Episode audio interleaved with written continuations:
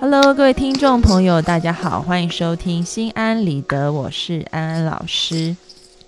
今天呢，我们的节目那个标题有点耸动。哎，你们知道吗？我现在打标题完全没有在 care 要不要用简体，我就是繁体打了就打上去。然后我就不知道今天听众朋友看不看得懂其中两个字，就是纠结。我不知道繁体跟简体是不是同一个字。今天的标题叫做“孩子生不生怎么生，别纠结”。那呃哦对，听众朋友问我是不是台湾人，对我是台湾人啊。那今天呢，呃呃，应该是说前天有一个听众朋友，他就给我们节目打了这个费用啊，然后说他要问一个问题，所以我们 所以我们就就要先来回答听众朋友的问题啊，那个。有人在弹幕上面说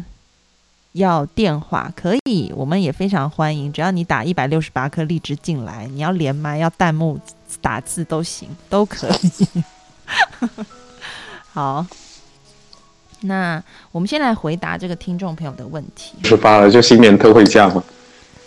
你说一六八吗？没有，因为礼拜四法兰跟小米的他们开价五十颗，然后以至于我们。周二的都乏人问津，人家好不容易有一个人，他愿意打一百六十八颗，你们就让他问吧。好，我来念一下这个问题哈。这个问题呢，我简述一下，其实是呃，有一位女性的听众朋友，然后她说她呃今年三十岁，她有一个交往一年的男朋友，那这个男朋友是。他们是姐弟恋，这男友比她小十岁。那她最近呢就去检查，就发现自己怀孕了。她非常的高兴，因为其实她本身有一些子宫上面的毛病，所以怀孕不是很容易。但是呢，她现在有两个问题让她觉得非常的纠结。第一个问题就是说，嗯，因为呃男朋友的年龄还很小，二十岁，所以呢领不了结婚证。没有结婚证就没办法领到孩子的出生证。那第二个问题是，嗯，对方的父母好像很反对他们在一起，然后态度一直很强硬，所以应该要怎么办呢？所以希望可以，嗯，我们专业的咨询师可以解答这个问题。好，讲完了。然后呢，安老师一开始看到的时候，其实有一点。呃，怎么说，就是有点困惑，因为安老师是台湾人，我就不太懂什么出生证、结婚证这些一大堆证的东西，因为台湾没有这一些限制，所以我就先请教了梁鸿儒先生，他作为一个专业的婚姻与家庭咨询师，也是具有这方面的法律 知识，先请你为我们回答一下。其实我在要回答这个问题之前，我也请教了专业人士了，我问了一下我那些。当律师的朋友，以及我那个在那个妇联工作的那个大表姐，啊，连表姐都出来了，啊，连表姐都出来了。呃，对对对，我我我其实这这还蛮有趣哦，因为这个问题我第一次问我表姐工作上面的事情，我以前都都跟她没什么合作，主要是过年见她，主要是问她拿红包而已。嗯，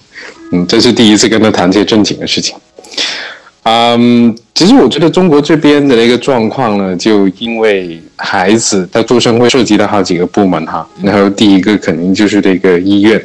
啊，医院那边他是给写了一个出生证明的，嗯，但是我去呃核实过之后呢，发现其实这个孩子能不能拿出生证呢，其实跟有没有结婚是没有关系，啊，就是因为最近已经呃最近这十来年来也越来越不。不不计较这个事情了，就是说，只要在出生的时候在医院办那个出生证，能够出示父母双方的一个身份证明文件，啊啊，就可以给这个孩子办出生证了。那只要有了出生证之后呢，就可以去到那个呃家人所在的一个地方的公安机关去办那个入户啊。那这种那个。以前叫做非婚生的孩子，啊，其实现在啊，就一直以来我国都是啊要保护这些孩子的一个合法的权益的，所以他们在法律上面是没有任何的那个权利的区别的，啊，只是只是这个孩子要入户的时候要罚款呃十五到二十万。啊。十五到二十万。对的，对的，对的。哇啊，就是会根据不同的地方有不一样。就是呃，这个罚款是怎么名目了啊？就是主要是作为一个啊社会资源的一个呃补足。因为呢，如果你是婚生的孩子，其实我也不知道那个原理是什么了。反正非婚生的孩子就要交这个罚款啊。嗯嗯。所以就交完这笔罚款之后呢，就以后是没有任何区别的啊。OK，所以就是第一个问题已经回答了，就是说其实是可以有出生证的，对吧？然后也可以有户籍，只是说要先上缴罚款。那我想问一下，那个二胎，二胎是不是也要缴钱，还是不用缴钱？啊，那个现在二胎是国家出台的政策，是可以生的，就是只要符合条件都可以生。那现在就是全面开放嘛，那就是说所有人都可以生二胎。那在还没有开放前生的话，也是缴十五到二十万吗？啊，是的，但是呢，就如果是在国家的那个公务员系统或是在事业单位里面工作的话，那就呃可能会丢工作了啊，这样子。嗯嗯嗯，好。然后所以第一个问题就呃回答了听众朋友，就是还呃还要还要补充一点的是，那个其实孩子在那个医院里面领那个出生证的时候，那个爸爸不一定是要是生父的，所以只要找到一个人愿意认这个孩子的话，就可以办出生证的。但是一定要男性，对不对？是的，是的，你不要笑，医院医院医院是一个奖胜，因为台湾很快可能台湾可以吗？台湾可以啊，两个女就是因为台湾现在在推那个法，应该很快要通过了，就是女女 OK 啊，可以生小孩啊，男男也可以啊，所以然后我觉得这样好啊啊，我觉得好啊，对。就是你看，就是不会出现这种那个就有了孩子，然后男的可以有很多理由不负责任的时候，就搞到那个小孩连连连出生证都领不了啊啊。那如果我觉得就是就例如如果我是一个女性哈，我觉得我跟我姐们的关系很好，我也很相信她，很信任她，我愿意跟她一起去抚养我的孩子，我觉得是非常好的事情了。嗯嗯，好。那第二个问题就是说，父母极力反对，他就是对方的父母极力反对，那大家有什么样子的建议可以给到这个听众的？我自己先说一下啊，当然这个恒恒恒是不是也在啊？对啊，恒恒在啊，我在啊，恒恒恒比你早进来，好不好？他超准时的，我一登入他已经在那了。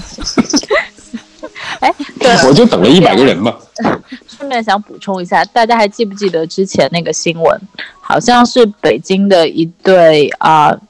嗯，呃，就是一对情侣，他们不愿意结婚，但是他们愿意一起抚养小孩，嗯然后就众筹这个十五到二十万，忘了十几万吧，就是就是嗯这个为了推行说这样的对，政就是这个为了罚款。对，为了告他们想要表达一个态度，说觉得这样的罚款是很不合理的，嗯所以他们需要用众筹这个方式让大家来注意到这样子的一个问题。嗯，然后最后有就是筹到这个钱吗？好像有筹到吧？嗯嗯嗯嗯，好，那我们来回答那个听众的第二个问题。我我自己先说一下，其实我觉得，呃，这个事情事缓则圆，因为如果你现在硬去跟呃男友的父母去谈这个孩子要认祖归宗啊，或者是说想要结婚啊，想要生这个孩子，我想那个站在一个同理心的角度，你也会那个你会知道，其实男方的父母他们自然也会有点担心，因为毕竟这个男生在内地的法律上来讲，他其实还未成年，对吧？呃，已经成年了，只是还没有到那个可以结婚的年龄，因为就大陆是男的是二十二，女的是二十。我这边要补充一下，台湾是女的是十六，男的是十八，所以一开始我看这听众问题，我在想说问题到底在哪？后来梁鸿儒解释了一下，我才理解说，哦，原来内地的那个法定的结婚年龄是比台湾男女都足足大了四岁的，嗯，所以是比较年龄稍微大一些，嗯对，其实在，呃，在我爸爸妈妈他们结婚之前的那段时间，那个结婚年龄还要更晚一点的真的吗？哎、啊、你知道是 Linda，跟二十四和二 George 十二。Linda 跟 George 就是十十九哎十八岁结婚的，就有了我就结婚了，就他们就是一个未成，也不是未成，就是刚刚好可以结婚的年龄就结婚了，在台湾啊。所以我今天还想起，好像安安你的父母就做，他们好像蛮年轻的。对他们大学一年级就结婚了。那那你爸爸妈妈应该比我爸妈妈还年轻哎。呃，应该是因为我妈妈，因为 Linda 就是我妈妈，她去参加同学会，她都会很骄傲。她一开始很骄傲，就是她现在没有很骄傲啦，但她以前非常骄傲，就是说。哦，我去同学会的时候，大家都说你女儿结婚了吗？但我看他们的女儿都才读小学这样。但是因为我一直没有结婚，所以以至于她后面的无法骄傲起来。我在想一件事情，安安，你是不是小时候其实可以给你妈妈的一些同学当花童的？你看，可能他们二十五六岁结婚的时候，你都足够大去当花童。那个我还记得，就是我爸妈。毕业照，大学就是本科毕业照，就是戴帽子的那个毕业照。然后他们两个毕业照中间有一颗头，就是我这样子。就是我，我那时候三岁，对，差不多三岁的时候，就搂着他们两个的脖子。然后听说就在校园里非常的轰动。哦，我毕业的那一年在重大也是有一个男生，就是我们宿舍楼的，呃，他也是带着儿子来拍毕业照的。那所以其实他也是。非婚生子女吧，因为按照内地不是不是不是这样子，就是他这个二十二岁他不能结，不是说不能结婚，但就是如果过了十八岁之后，然后在二十二岁之间你想要结婚的话，那可以就通过父母的这个允许啊，因为那个那个是因为那个觉得好像你这个还没有到一定能够承担婚姻的责任的那个年龄，嗯，所以就需要你的父母去去去去确认啊，就是否适合去结婚，嗯，其实就要结也是可以的，嗯嗯。所以难怪这个听众会有第二个疑问，就是说，如果他知他他以本来以为是不能领证的话，他自然而然就会想要得到对方父母的允许。所以对方父母不允许，他就会出现我们刚刚说的第二个。是啊，就没有办法结婚了。嗯，但是现在听你讲起来，其实只要有一个男的愿意出示身份证，就基本上这个出生证是可以领的了。嗯嗯嗯。那我我刚刚讲到一半还没有讲完，就是说，其实我自己身旁有一些例子，呃，在呃，当然不是因为年龄小而不结婚，而是可能就是父母会觉得这个对象没有那么好啊，然后所以对婚事有一些反对，但是呢，他们还是结婚了。这个情况到了生完孩子以后就大转变，就因为父母。会看到孙子以后，整个心都融，就是呃爷爷奶奶或外公外婆看到孙子以后，整个心都融化了，然后就进而去接纳另外一半。我身旁是有一些这样子的例子的。那个恒恒跟红茹要不要也说一下，你你们的看法是什么在这个事情上？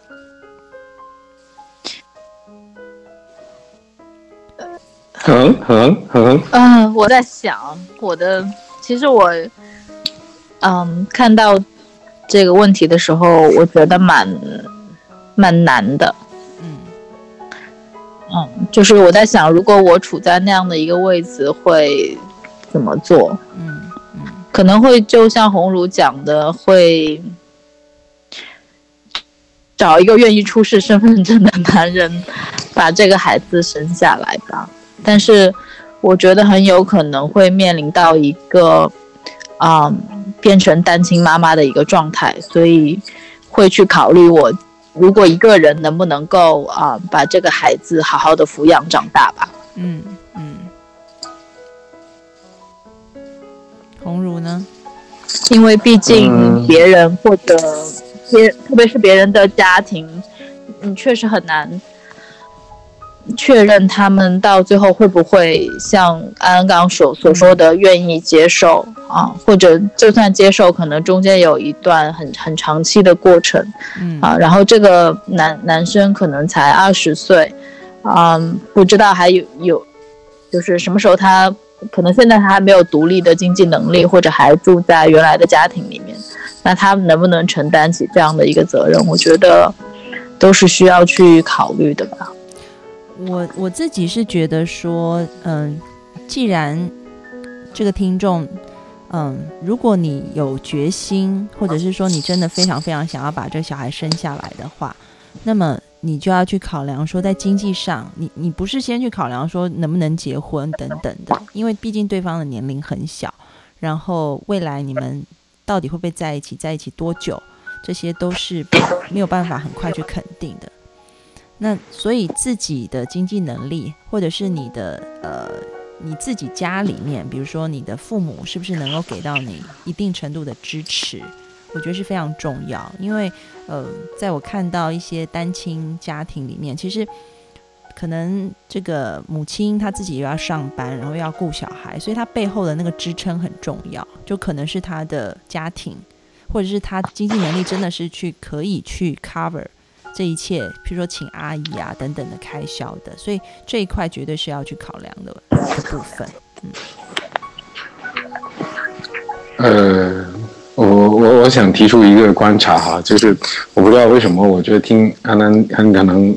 你们在讲这件事情的时候，好像都直接把那个男生给忽略掉了耶，就是觉得他们他是完全没有那个看法。呃，我我没有忽略，我只是把它放在后面，还没有讲到它，因为节目有一个钟头，一开始就讲讲到。你先讲好了，然后我们可以继续。嗯，我插一句，我是我是真的忽略了。对啊，就恒恒，你直接就说要做单亲妈妈这个事情，我觉得有点那个什么。呃，因为我可能自己一直都在想这个问题。嗯嗯，就是我觉得啊，作作为一个单身独立女性，很帅对吧？就是要做好。就我我自己啦，我觉得要做好一个准备。如果说，呃，对方，比如我的对方啊，我的对方他啊不能承担抚养孩子的责任，或者说他遇到一个什么样的事情他不能承担，那我自己一个人可不可以把这个孩子抚养长大？因为他也不能塞回肚子里去，然后也也不能把它丢掉的嘛，就是。所以，所以这是，所以这是为什么？我觉得我会把这个男性完全忽略掉。不是，我觉得因为恒恒跟我都是女人，然后我们就会想说，如果是我们，我们怎么办？一开始一定想说，男的还那么小，我们要自立自强，我们要有经济能力。如果没有的话，自己的娘家也要能够支撑这个事情。我们会首先考虑到这边，当然男性也要考虑。我们请男性代表来发言。那我在我在讲这件事情之前呢，我我可能在过这个年之前，可能都会跟你们有一个类似的看法。但是呢，过了这个年之后，呃，我身边发生一件事情，让我完全颠覆了对这件事一些角度。嗯，就很很有意思。就刚好我在大学的时候的最好的几个哥们啊，然后他们都这在在这一两年的时间，陆陆续续当爸爸了，然后呃。就非常有趣的，就他们全部都生的是女儿，然后呢，就我们过年的时候，有天晚上在那个微信群里面聊天，然后有其中一个师兄，当时是我们足球队的，嗯，就是我们经常就踢球，踢完球就就去喝啤酒啊，烧烤啊，我们经常喝酒。但他那天在朋友圈，就在那个微信里面就给我们发了一张照片，就是拍他他他拿着一杯啤酒，说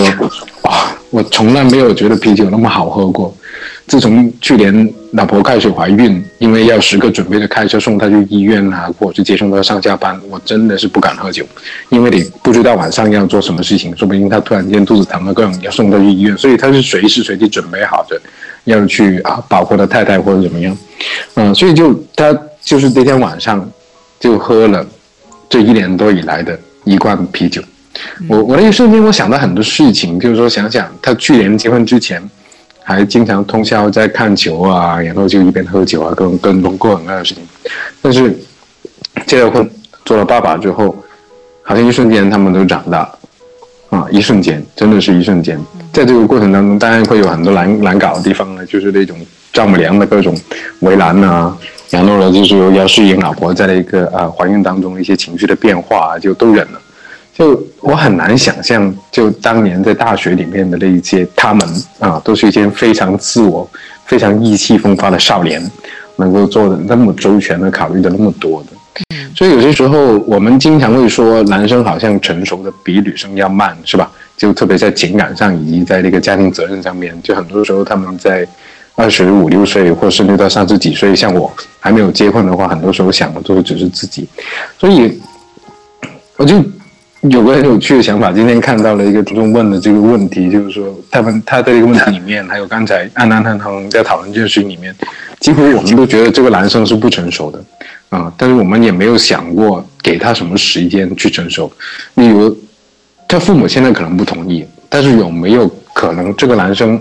他自己心里面是有一些想法？已经想要开始独立，想要呃跟父母划清一点点界限，但是不是说一下子划清啊？因为这个成长总是需要过程。那我们是不是能够跟他谈一下，就是说到底他现在想法怎么样？他是不是也想要这个小孩子？是不是想也想要做爸爸？做什么程度？然后能能能够有什么计划？因为毕竟，如果我提提问的这位听众啊，提问的这位听众，你是愿意？跟他过日子的话，我觉得最重要一件事情就是说，从现在开始，就是你们去面对这个挑战，学会怎么去商量、做计划啊的一个时候。因为男孩子在，我觉得我在我们的中国的文化里面，要特别是这个年代，要离开家庭去独立，其实并不是那么容易的。啊，我最近看了很多的文章，其实特别是一个社会里面，经济越发达，男人独立的一个时间就会越长。啊，我们举个很简单的例子，例如在香港，香港是特别房价高的地方，安娜你也知道，而且那些房子都很小。嗯，而像八零年代后出生那些男生，你说他们愿，他们能够在四十岁之前能够贷款可以供得起一个四十个平方米的房子，已经是非常了不起，因为那个随时是价值五六百万港币的。嗯，啊，所以。他们怎么去争取自己的经济独立？他们怎么有自己的空间？其实对于他们来说，不是一件太容易的事情。那在这个过程当中，那这个困难到底是他一个人困难，还是属于啊小两口你们俩的困难？怎么一起去面对？我觉得是有很多事情就需要商量。如果一开始我们就说就就想好了啊，我不管他了，他反正还是一个小孩子，我们就自己打打算着怎么去抚养这个孩子，那可能对于这个男生来说，也是少了一个。能够真真正正去成长和做自己的一个机会了。嗯，那个我可以分享一下，就是我有一个朋友哈，他是非常非常早婚的，嗯，他大概也是跟我父母差不多的，呃，不对，他应该是十，他十七岁，然后那个女的十六岁，那女的就怀孕了，嗯，然后所以他们就。当时因为台湾要男生要到十八才能结嘛，所以他们没有结，一直到那男的十八才结。然后他们大概差一岁，然后来他们生了三个小孩子。那呃，这个就是他的前妻，后来有了外遇，就离开他。离开他的时候，那个男生才二十，好像二十二吧。然后他就三个孩子，一个奶爸，三个娃，就给他带。所以是一个爸爸，一个二十二岁的爸爸带着三个孩子，三个娃，对，因为那个他等于是十七岁的时候有了老大，然后陆陆续续后来又生了两个，但是在二十二岁的时候，他的太太就有外遇，所以他们就离婚了。嗯，就在你们刚可以结婚的时候，他就离婚了，已经有三个孩子，对，而且有三个孩子。那我这个朋友呢，其实他的年龄跟我是差不多大的。然后，呃，我常常在 Facebook 上，就是台湾台湾用脸书，内地没有，就类似像微信朋友圈一样，看到他在分享，比如说他女儿像上高中啊，然后呃，然后他跟我吃饭的时候，他也会一直传，比如说他的小孩女儿，呃，他的女儿还有他的儿子啊，就会呃对他叮咛说，爸爸出去今天出去那个吃饭啊，然后。可能不要喝酒啊，回家小心啊，等等。他就会说，他真的觉得他这些年来他成长的很快，成熟的很快，的确没有错。因为虽然我跟他的年龄是一样大，但是你可以看到他看起来比我沧桑跟苍老很多。因为他毕竟一个男人要带三个孩子，但是同时他也说，这真的是一个甜蜜的负荷，嗯。他他很感谢他的前妻替他生了这三个可爱的孩子，然后他觉得他这一辈子就是好好的把他们抚养长大。他他好像这就变他的一个人生使命，而且这个使命从他很年轻的时候就开始了。所以我要讲的是，不管是什么样的人生，其实没有什么对错，每个人都可以去选择他要过的日子，只是说在那个选择里面，你嗯尽情的投入。然后不要一直抱怨，不要一直呃往回头看，然后后悔，我觉得那个就是对你来说是最好的人生。嗯，怎么一片沉默？因为因为我想到很多事情，就我觉得就春节回家，我觉得是特别容易让我想到关于家庭的一些一些东西的啊。就像安安你刚才讲的，就说呃，就当你的一个朋友有了三个孩子之后，他的人生的使命就是好像就是把这三个孩子抚养大，然后嗯，就他觉得很开心。其实我今年过年的时候也问了我爸爸，就我问他呃。你你在像我那么大的时候，就我我今年刚刚三十一岁，就你在像我那么大的时候，你的人生有什么目标？他说我的目标就是你啊。嗯嗯嗯，就是我这一下真的是猝不及防的被他感动到一塌糊涂，就是他可以那么简单直接的就说出这么一句话，可见就是一直以来这都是他人生一个很重要的目标。然后他还跟我说，啊，他跟我说，就我看到你现在长得蛮高大的，就健健康康，然后也也混得还不错，我也挺挺有成就感。那相比以来，就其实我爸爸他他他的他的家庭的出身也并不好，都是农村的，然后也不是很有钱，就是靠自己读书出来。嗯，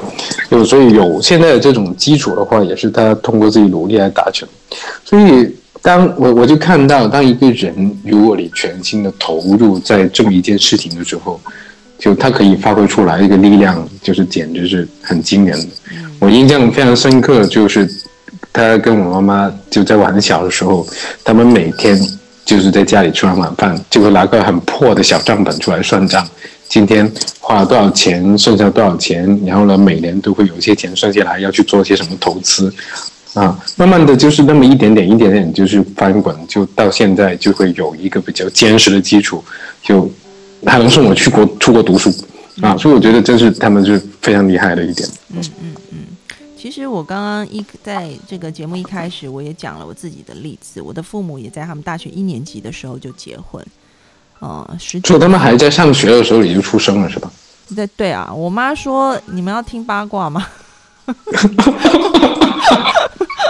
我妈说那个她就挺着大肚子去上课，然后都一直被同学笑，因为就就很尴尬嘛，就那么年就是一定。不可能有一对相爱的男女说大一就要结婚，肯定就是先上车后补票的事嘛，所以就，但是也不代表不相爱啊，也不代表不相爱，只是他说他去上学就被笑。然后呢，我不知道内地的那个呃桌椅是怎么样，台湾的桌椅就是桌子连着椅子，是一个板子这样翻起来，你们是不是也是？就是。对，现在也是的。我我上大学的时候，反正那个椅子它就一张板翻来翻去，然后那个椅子跟那个桌子是那个距离是固定的，所以我在想，你慢慢如果她那个四五四五四五个月之后，可能就已经顶着了。对我妈说没有办法翻那个椅桌子出来写东西，因为肚子会卡住。然后她就说，那个考试就是呃期中考试，台湾。台湾跟内地应该是类似，就大学就会有两次考试，一个期中考，一个期末考，这样。然后他说期中考试的时候，他还记得那一天考经济学，然后他就说他。那你稍等一下，那个听众 S 说，如果在内地挺着大肚子去上课，估计就被学校开除了，所以也不用，我猜应该也不用考试了。啊，真的吗？在 有非常有可能的哦，因为对，因为你们是二十二岁才是法定。以前可能会严格一点，现在的话还好了。啊，我们之前处理过一件事情，哦，但是唐腾是大学老师，我们先说一下。嗯，对，因为突然想起来，呃，也是一个女生就不小心怀孕了嘛，大概大二还是大三，我忘了。呃，然后学校还是觉得影响不太好，虽然就是。其实是有规定啊，应该有法律规定还是什么？就是呃，大学生是可以现在是可以结婚生小孩的，但是学校还是会有保守的想法，觉得对于学校的整个风气影响不好，所以就劝，就是委婉的劝那个女生要休学，说你生完孩子再回来。哎，这真的跟所以就是有一种半强迫的，这跟台湾差很多。我觉得还是跟法律是有关的，因为台湾法律是女十六男十八嘛，然后你们是二十二十二，所以因为我记得我我看我爸妈的那个毕业纪念册最后一页，他们全校毕业纪念册还把我的照片放在上面，可能就很得意吧，就说我们这一届有一个，好，非常棒。对，然后，然后我我我讲一下，就是我妈妈说她，因为听众朋友在上面说要听八卦，我出生的那一天刚好是期中考，然后我妈说考经济学，然后我妈说她她写到一半已经觉得肚子很不舒服了，就是她觉得可能今天会生出来，所以她就他就把那个试卷就交了，然后就拍一拍我爸说他不舒服，他要生了，他我爸就说好，再等一下，他想要把那个试卷写完这样。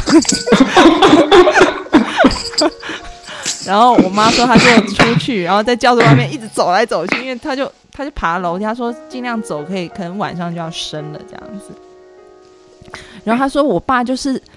死都不出来，因为他可能觉得他一定不可以放弃，一定要把那个试卷做完。他说，大家都陆陆续续出来，就全班只剩最后一个人在写。他说，就是我爸，但是他老婆要生孩子，在外面催他，他也不理。所以。所以他就说，后来我爸就是打铃了，就是那个一定要交卷的时候，他才把卷交了，然后出来，然后就被我妈臭骂一顿，然后就去医院了。这样。然后你你是那天出生的对吧？对，我是那天出生的。但是其实我要讲的就是说，在嗯，当然这是一个很温馨的话，很温馨的画面。但其实我的父母在呃我小的时候，他们是非常非常辛苦的。这也是我刚刚为什么提到说，嗯，无论是这个呃小男友也好，或者是呃现在这个呃大龄的这个我们的提问的听众女性哈，其实嗯，其中有一个人的经济基础没有那么好的时候，都是辛苦的。特别那更不要讲，我父母那时候都是学生。他说，我妈说那时候她怀孕，她怀我的时候，为什么？呃，我的安安老师从小身体底子也很差，她说真的没有钱买任何的补品，一点钱都没有。然后他说，可能怀孕的时候就是吃吃豆腐啊，吃吃鸡蛋，就没有别的东西可以吃，没有什么营养的东西可以吃了。所以我这么瘦 是其来有自。嗯，然后我的父亲他是去补习班替人家当家教，然后我的妈妈她大肚子还要在学校外面摆摊卖那些冰棒。然后去维持他们有一个这样子的孩子，所以其实经济经济环境绝对是那个考量，那个是辛苦的。但是，嗯，可能在这样子辛苦的环境里面，他们因为爱彼此的缘故，爱孩子的缘故，他们挺过来了。但是当中也要去承受很多的苦。像我那一个朋友，就是我刚刚讲的，他十七岁就跟他的小女友在一起，他小女友就怀孕，然后二十二岁离婚的那个。带着三个奶娃的单亲爸，他那时候他说他的前妻为什么会离开他，也是因为觉得太苦了，真的撑不下去就走了。所以你看到有一些可能是到现在还健在的婚姻的例子，就是我的父母，或者是你看到我的朋友，他们的婚姻撑不下去，这些都是有的。嗯，我分享我分享了两个例子啦，对，我。我突然间很跳脱的想到了一个谭嗣同在那个那个呃变法失败之后，不是写一首诗叫做呃去留相思，是是两昆仑吗？你太有文采了，我都不知道你在讲什么。就是，就我我只是想说，就是说这位听众啊，就如果你是很爱这个孩子的，希望把他生下来的话，我就觉得。当然会有很多困难的，对吧？嗯，就其实男方那边他是反对的、赞成的，他愿不愿意配合？是不是现在愿意配合的话？我觉得首先你要考虑一点的话，嗯，这是不是你觉得一件非常重要的事情？嗯嗯，对于来说的意义在哪里？就啊，如果如果你要考虑到对方怎么样而去决定这件事情的话，我觉得就啊太为难了。什么意思？上周你说。我我我不太理解你最后一句是什么意思。那个为难的地方就是说自己会变得很不坚定，因为毕竟在某种程度上面，现在这件事情很有可能会是一个人的事情啊，很有可能会是一个人的事情。嗯嗯嗯，对。其实我我要讲一句哦，我真的很佩服我妈妈。说真的，嗯哼，我觉得她，对我也很佩服。我听到之后，我我真的很佩服她，就说在那个年代，然后嫁给一个这么一真的是一穷二白的一个男人，就就有局先生，然后每天大着肚子要去上课，还要卖卖冰啊，然后去照顾自己，照顾家庭，然后。因为我我妈妈长得也是很好看，你看我跟我妹妹，当然了，就看你跟妹妹就知道你妈妈肯定是美女。所以其实她很多人追她，但是她她那时候因为有了我，然后她愿意待在这个婚姻里面，我觉得那个那个那个毅力真的是不简单的啊。那我我我我我想打断你问一件事情啊，就是你有问过你妈，除了因为你的原因之外，还？还还有因为 George 先生的什么原因让他愿意继续跟他待在一起那么多年吗？就没有啊！你还问这么尴尬的？好伤心啊！好伤心，他们没在听吧？我不知道。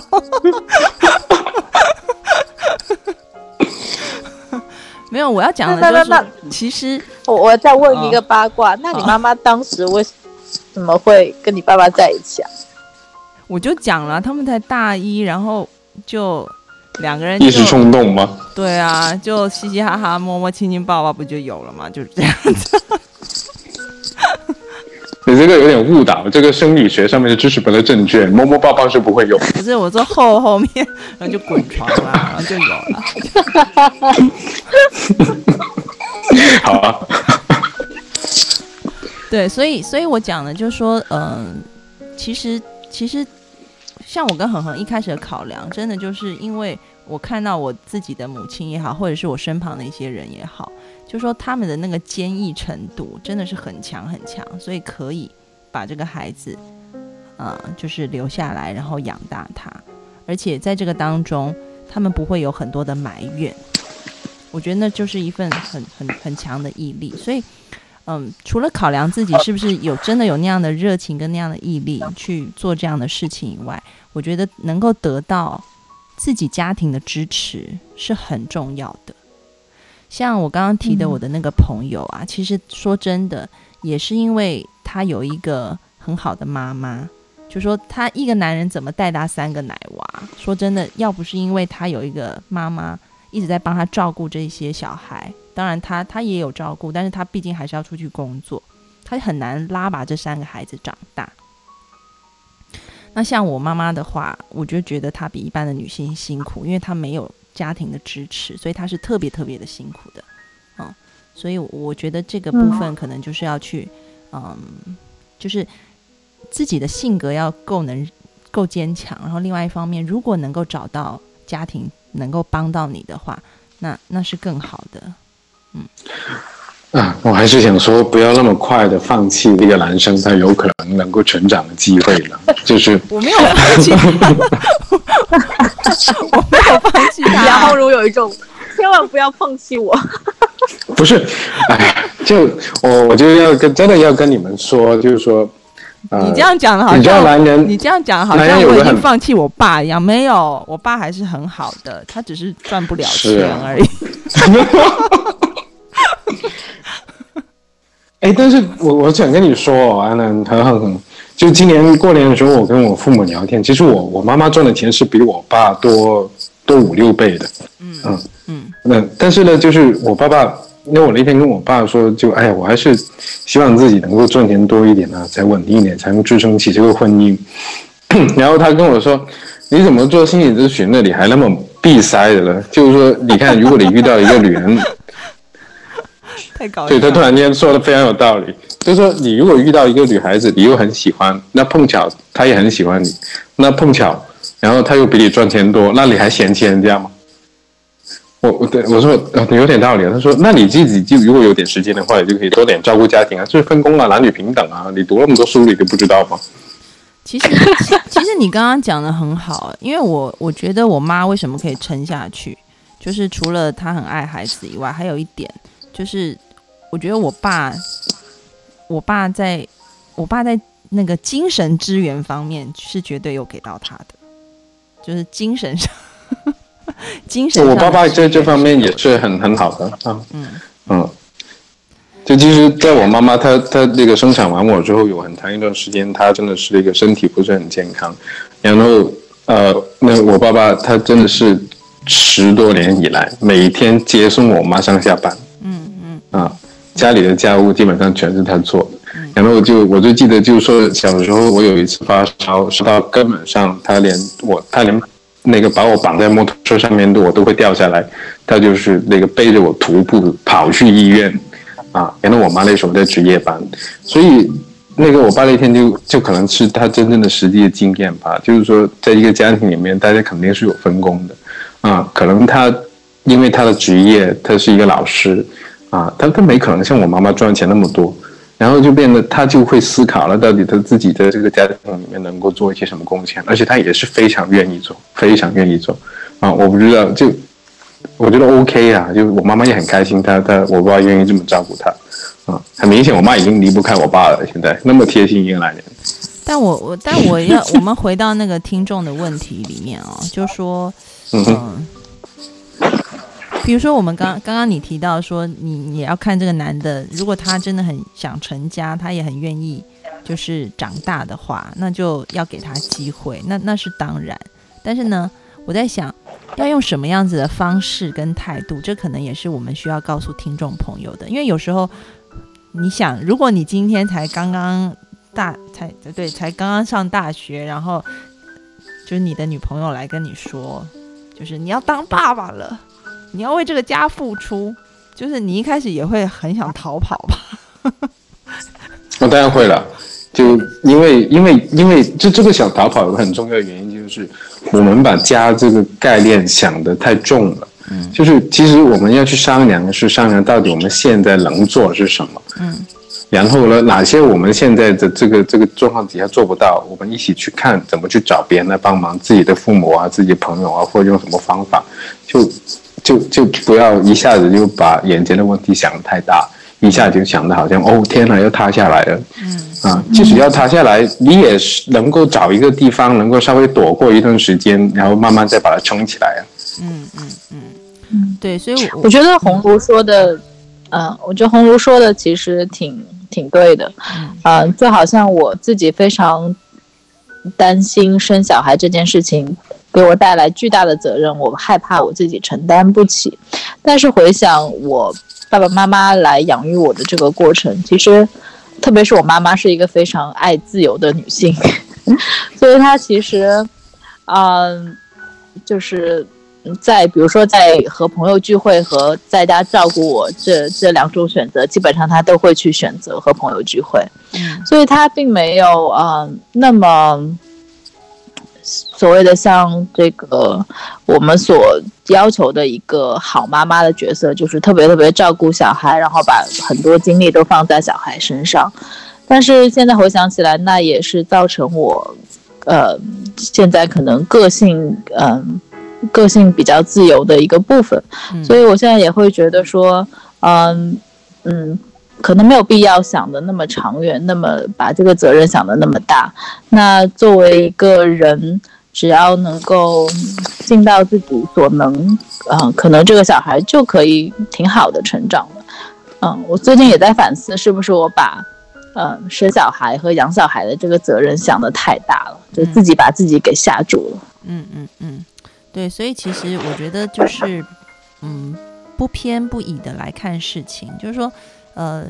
不是说小孩生了就不管他，就丢着，也不是这样子。但是也不是说，呃，你就是要开始承担一个呃男人的责任，然后你就要你就没有再也没有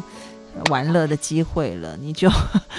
你突如其来的那一些教训跟压力，确实也会让一个刚刚才要成为一个青年的男人，会觉得哇，那这个东西我就做不了了。所以，怎么样去跟他沟通？我觉得这个也是这个听众朋友可能需要去，呃，去想一想，说，诶，我要用一个什么样子的方法，然后告诉，也许他以后会成为我的先生的这个人，就说我们怎么样一起来，就是你你对这件事情的态度是什么？但是不要用一种非常严肃，然后非常好像就。就就就是一个非常巨大的事件来来讲这个事情，我觉得那个那样子反而会把事情给弄拧了。我不知道怎么表达比较好。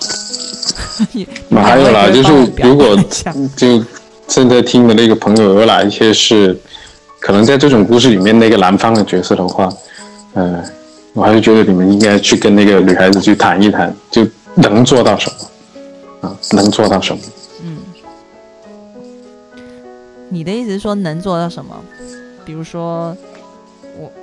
条件上面嘛，是这样子吗？对啊，就是最起码在这件事情里面自己是负责任的。就是说，如果你没有办法负一个完全的责任的话，那最起码在这个阶段，嗯那自己能做到什么的时候，我觉得不能真的是不能一走了之了。就可能在一个道义上面去考量的话，嗯，因为有些事情并没有我们想象的那么难的。嗯，是是。好，我们今天的节目本来是想要回答听众朋友问题，然后再加上讨论一个新的。话题，结果现在已经五十分，那我看我们今天就以这个这个问题作结，每个人给一个，每一个人给一些结论好了。恒恒要不要先讲一些结论？啊，作为一个独立女性，我的结论是梁红茹他没有在理你。我虽然同意，我虽然同意梁红茹说要去考虑这个男生，然后要和这个男生去共同面对，然后也给这个男生有一些机会，啊，但是我可能还是更倾向于，呃，再找一找呃被就是 back up 的一些资源，比如说自己的呃娘家人，然后一些自己的朋友啊，因为这个女性啊三十岁了嘛，我在想可能身边的。朋友也已经有啊，就是啊，抚养小孩的经经验，嗯啊，或者有一些非常亲密的朋友，是不是愿意来帮助？嗯嗯嗯嗯，包括啊，如果说不能结婚啊，那么如果要承担这个罚款的费用，他能不能承担得起？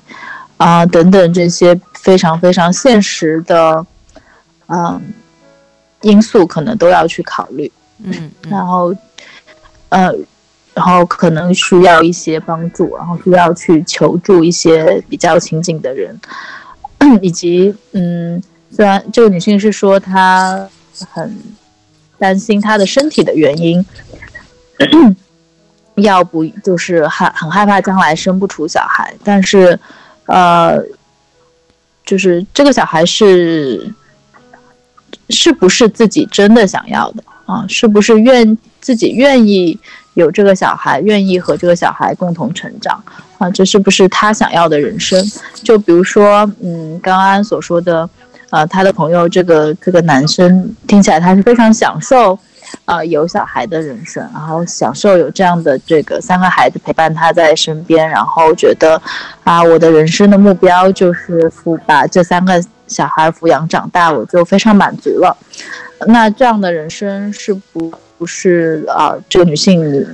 嗯，这个女性想要的呢，就抚养小孩、陪伴小孩成长，因为不可，嗯，我觉得没有办法去回避的是，呃，至少在你呃生孩子到就一两岁之间，这这个阶段，嗯，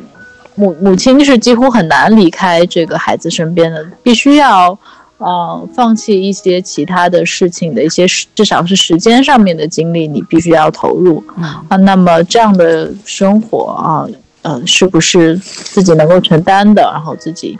啊想要去承担的？嗯，我觉得还是非常重要的。因为在我自己的经验里面，我能够感受到我妈妈的挣扎。就是我觉得她当时生我的时候，虽然她已经。二十六七岁了，但是他并没有在心理层面上准备好去抚养一个小孩，所以在我成长的经历当中，我我能非常明显的感受到他的挣扎，然后非常明显的感受到，嗯，其实养育一个小孩对他来讲，并不是他最最想要的人生，啊，只是嗯，在当时的一个社会条件下，觉得这是应该做的，他必须要做的一件事情。嗯啊，所以当现在我们来谈，我和我的妈妈在谈这个话题的时候，我说，啊，如果你再选择一次，你你想不想要小孩？她说我当然想要你，但是，嗯嗯，想不想要小孩，其实不是一个他能够选择的，在他的这个社会环境和他的这个思想里面，不是他能够选择的，嗯，一个部分吧，就是他必须得生小孩，嗯，所以，但是我觉得现在的社会和嗯过去已经还蛮不一样了，我们变成有有选择了，就是你选可以选择有有小孩的人生，也可以选择没有小孩的人生。啊，只是要清楚，呃，哪一条路是自己想要的吧。嗯，因为我觉得养育小孩真的是一个非常非常大的责任啊，它不是，呃，你你你可以这样说，你不能把它塞回肚子里，你你也不能呃，就是后就是很难去后悔的一件事情吧。嗯嗯，恒恒是非常理性的派别，我们来听听梁鸿儒先生。呃，就首先我我觉得你刚刚刚才你提到一点，我觉得很重要，就是当妈妈跟孩子之间的关系，他们之间的关系有没有建立起来是很重要。但是呢，另外一方面，我我我我的体验可能跟大部分人不太一样。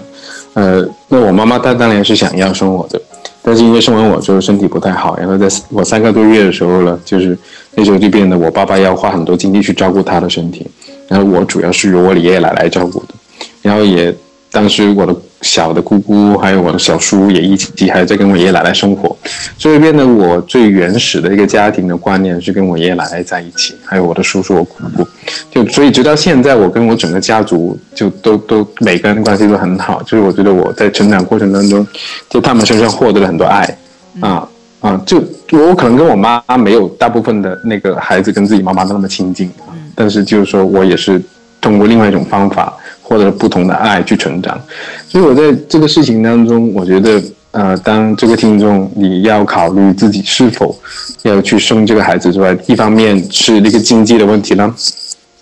一方另外一方面就是你有没有感受到你周围的那个人际的支持系统，嗯，啊，是有足够的。稳固和强大的，嗯。啊，就所以，我刚才为什么一直强调不要放弃那个男生他有可能参与的可能性，嗯。啊，有有点参与，因为我觉得家庭它的形式是可以很多样的，啊，有些人是有一个爸爸一个妈妈，有些人还有些可能像安安你说的，就两个妈妈，对不对？我们也可以养一个孩子，然后以及说呃老人家加年轻人，或者是你的姑姑嫂嫂啊叔叔一起都可以把一个孩子照顾得很好啊，就。所以我们要去看的衡量是那个资源，是经济的资源、物质的资源，以及是那个人，啊，他能够奉献爱出来的资源，是不是足够让这个孩子啊，就去健康的成长？因为如果即使你当单亲妈妈也好，或者是你现在决定跟这个二十岁男生。啊，尝试去组建家庭也好，必然是有一些压力，你们需要面对，而且这个时候通常是你们小两口不一定能够解决得了的，所以很重要就是跟你周边人去沟通，啊，跟你周边人去沟通，你要做这个决定，你希望得到帮忙，到底他们能够提供些什么帮忙，然后你们再去看这是够还是不够的。那当我们就只是执着于一定要结婚。一定要男人负责任，或者是一定要和不要这个孩子的时候，事情就会变得很很僵化，嗯，就是就不灵活，不灵活的时候，我们所看到的东西就会很窄了，就会像我刚才说的，可能那个男生就看到哇，我二十岁当爸了，哇，我要去赚钱了，就是看到就是那些很硬的标准的时候，他没有办法看见自己在这个空间里面是有成长的、有选择的，以及。啊，有不同的角色的这么一种可能性，嗯，就例如我自己的感受就是，其实我的奶奶更像我妈妈，我的妈妈更像我的那个姐姐一样的一种感觉，啊，就但是他们凑成了一个非常稳固的系统，然后让我在中间也是很舒服的长大了。嗯嗯嗯，呃，那我也讲一讲，就是做个结论哈，嗯，我觉得各位听众朋友很棒，是因为你看。你们进来一个节目，却可以听到三个心理师从他们从我们各自的观点对同一个问题来看啊。然后我觉得能够收听我们能够能够收听我们那个节目的听众很幸福，然后还不花钱，然后就可以接受三个这个非常非常专业的心理咨询的这个意见哈。那我我来说一下，就是我我看这件事情啊，其实我觉得就是嗯，人生有很多时候你很难说你能够做到什么啊，特别是当我们面对一些不确定的情况，在婚姻里面也好，在工作上面也好。在我们人生很多时候都好，我们都会面临所谓的 uncertainty 这种不确定的情况。虽然我们人有一个习惯，就是希望在这种不确定的情况下，尽量去找到可确定的东西啊，比如说我们刚刚提的，可能在经济上面有支援，或者是在娘家上面有支援，或者是未来的有可能成为你夫家的这个地方找到资源。但我觉得很重要的一点是，嗯。如果我们的心就是很坚决的，已经决定，我可能就是要把这个孩子生下来，因为至少在我看来，这个呃听众朋友他他是非常非常想要这个孩子的。那么，也许我们就放松自己，让自己允许自己可以摸着石头过河，就不见得你能够先在河上搭一座桥，然后安安稳稳的走过去。好，因为现在面临的状况是这样子，但是你又非常希望能够达到达河的对岸，那也许就要放松一点，让自己能够摸着石头去过河。也许在这个过程当中，你可能会稍微滑一跤啊，或者是会有一些不舒服，但是允许这些情况的出出现。啊，那我觉得很重要，一开始是先跟你的未来可能的这个另外一半好好的去沟通这个事情。嗯。那如果你发现他也是很想要把这个孩子生下来，那我要很恭喜你，你有一个嗯很好的 partner 跟你一起并肩一起去渡河，呃，在你很累的时候，他可以给你一只手。但是如果对方并没有的话，那也没有关系。如果你真心想要过这个河，那就摸着石头慢慢的过去。记得在这个摸着石头过河的时候，尽量的能够摸越多石头越好。比如说，你可以找到在经济上的资源，在娘家的资源，或者是在朋友上面的资源，一起来帮助你把这个事情给做做起来。这个是我的意见。嗯。刚才呢，你在讲的时候，我想起了一部电影，叫做《朱洛》。呃，朱洛。这里面的故事，朱洛啊，就就就就，你我我我待会那个打字打出来 啊，然后。然后它里面的故事就是一个十七岁的女孩子跟一个十八岁的那个高中生，呃，可能跟那个 George 跟那个 Linda 差不多年纪的时候，就不小心怀上了。嗯。然后呢，他们俩商量过之后，觉得就好像没有办法把他生下来，啊，就没有办法就抚养他。但是他又决定，他们两个宗教信仰让他觉得不应该就抹杀这个生命。于是他们这个故事就讲他们怎么去找。愿意去做这个孩子的父母的人的一个故事。Juno，Juno，我看过很久以前。对啊，就那个，对，那个是一个很棒的电影。就是那个，是的，他们很清楚的意识得到，他们现在自己还没有能力去当父母，或是不能够的，嗯，不能够当父母的。所以他们的想法就是很直接，那这个孩子应该获得啊一个生存和那个成长和体验这个世界的一个机会。于是他们能做的就是。帮他找一个适合的父母，嗯，然后就就就是一个很简单一个小电影，但是我觉得真的很很很很很值得大家去看一下。嗯啊，Juno 好像对，就叫 Juno 对吧？呃，J U N O 吧，我记得，因为那个电影我还对对对 J N O，我记得我还是去电影院看的，然后那部电影好像也有得奖，那个他好像有得奥斯卡的，是啊，那个就非常棒一个电影，对。也鼓励大家，或者是这个听众，你也可以去看看这个片子。就说，嗯，如果这是你真心很想做的事情，这件事情其实没有那么难。然后在过程里面，你允许自己放松一些，可能会遇到困难，那也没有关系，因为办法总比困难多。嗯，我觉得没有必要做一个一百分的父母的啦，就是要看自己能做到什么份上啊。其实。这个社会里面有很多人是愿意做的啊，愿意做一些你做不到的事情。嗯，好，今天非常谢谢红如跟恒恒来到节目当中，然后再一次也谢谢各位听众朋友你们的收听。那如果你们有问题想要询问专业心理师的话，就欢迎你们周二上安安老师的心安理得的直播节目，请先打一百六十八颗荔枝进来。那这些荔枝呢，在荔枝 FM 扣除平台的费用百分之六十二点五以后，剩下的这个安安老师个人的所得，就是我们这个节目的所得，会全数的捐到那个青少年的公益基金里面。那呃，另外一个方式，你们也可以透过进入安安老师的公众号，就是你们搜寻一下八个字“读心女神安安老师”，然后可以进来后台留言。那呃，同样的也是这个公益的，就是先打六十六块的这个呃打赏以后，然后就啊把问题发到后台，会有小助手整理好给安安老师，我们也会在节目上面答。同样的，这六十六块也会全数的啊，我们都一分不拿的，会进入这个青少年的公益基金当中。今天非常谢谢两位专业咨询师的参与，谢谢你们。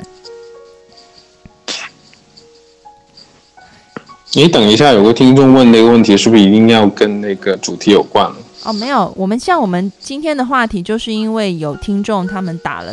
那个钱进来，然后说要问问题，那我们就会配合听众问的问题，就这一期的主题就会跟着走，这样子。对啊，其实可以提前把问题发给我们啊。对，你可以就是你可以上那个公众号。然后点一下我要提问，里面就会有小助手告诉你要怎么样做，然后你就照着指示做，然后我们就会啊在节目里面去回答问题了。嗯，好的，谢谢大家的收听。那我们周四的心安理得会有法兰跟小米跟我们一起谈天说地，要问他们问题比较便宜，他们好像只要五十颗荔枝巧克力。但是他们说，我就想没有，你知道他们那天多搞笑？他们那天礼拜四的时候就说，他就说我们周一是 LV 就正版，周二是 LV，嗯，啊，周二是 LV 正版货，然后周四就是高仿版，所以就 也可以回答，但是是高仿版的，所以就五十个荔枝就可以了。好，OK，那。我在想，下一周二是情人节，我们讲什么？好悲催的题目。好悲催，对，太惨。你哪里有？你有女友，好不好？我女友异地啊。好，那下一周，下一周讲什么？看看我们有没有听众朋友提问。如果有提问，就还是回答提问啊。如果没有提问，你们就尽情的来安慰我吧。这样。好啊。